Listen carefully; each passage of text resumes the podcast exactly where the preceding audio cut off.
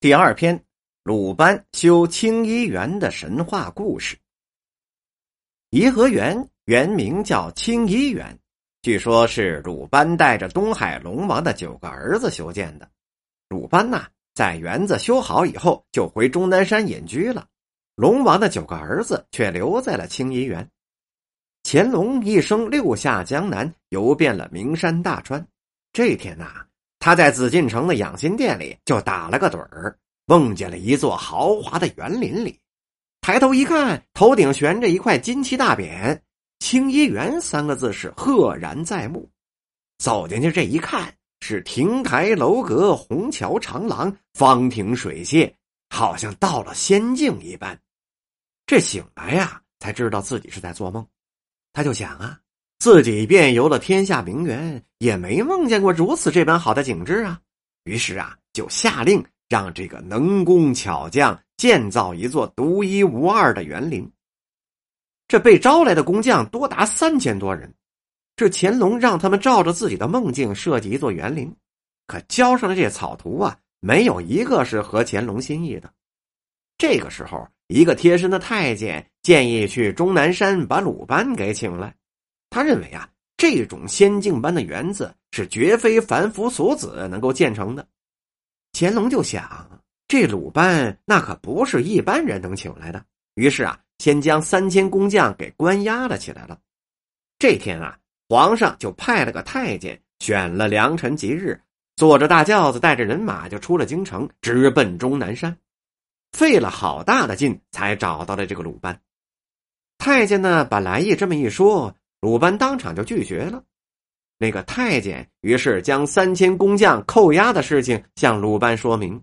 如果啊这个鲁班不出山，工匠们就会性命不保。这鲁班没办法了，只得答应下山呢。乾隆听说鲁班下山了，赶紧就派人把他请到了养心殿，然后啊就把自己梦见的这个园林景致就这么跟鲁班这么一说，哎，承诺鲁班。只要是把园林建成了，那些工匠保证是全部释放。鲁班细细盘算，修这样豪华气派的园林需要的人力财力太多了，这些呀都得算到老百姓的头上，最终呢也是给老百姓加重负担，不是？于是他决定请东海龙王去帮帮忙。这敖广有九个儿子，是个个的调皮捣蛋啊，人人爱惹是非。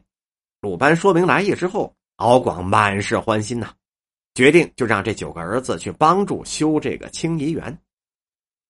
鲁班根据九个龙子的特长，给他们指派了合适的活有的呢去昆仑太虚真人那里呀驮来了一座山，就是现在的万寿山呐；有的呢开挖昆明湖，有的是盖宫殿、选楼阁。清漪园在龙子们的努力下，是终于修建完工了。鲁班觉得他们挺卖力的，就破例让他们在园中游玩了好几天。可这几个龙子呢，坏毛病依旧是难改呀。鲁班呢，只得命令他们回东海龙宫去。可这龙子们觉着这个青衣园比水晶宫有趣多了，说什么也不愿意回去。这个龙王啊，就要求这鲁班给他们指派一些事儿做，只要呢他们不闯祸就成。就这样啊，鲁班就给他们分配差事了。老大呢，力气大，这个负重力强啊，就被指派到万寿山上去驮这个石碑去了。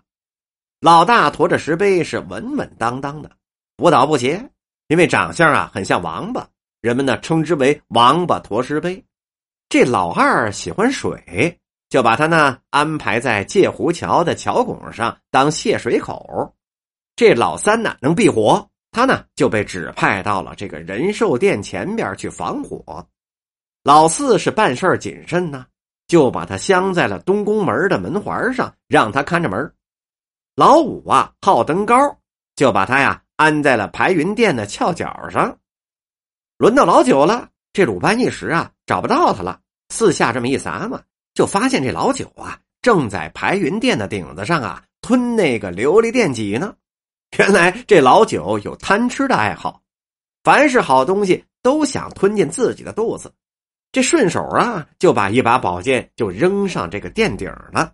哎，这剑呢是不偏不倚，正好插在老九的脖子上了。这大戟呢，还被老九吞在嘴里，就生生的被钉在那儿了。这鲁班还怕老九不老实，又用铁链子把他拴了起来。现在呀，咱们看这个排云顶上的顶脊上，用铁链子拴着脖子、插着剑的，哎，似龙非龙的东西，这个就是那贪心的老九。直到现在，龙王的九个儿子还留在了青衣园里。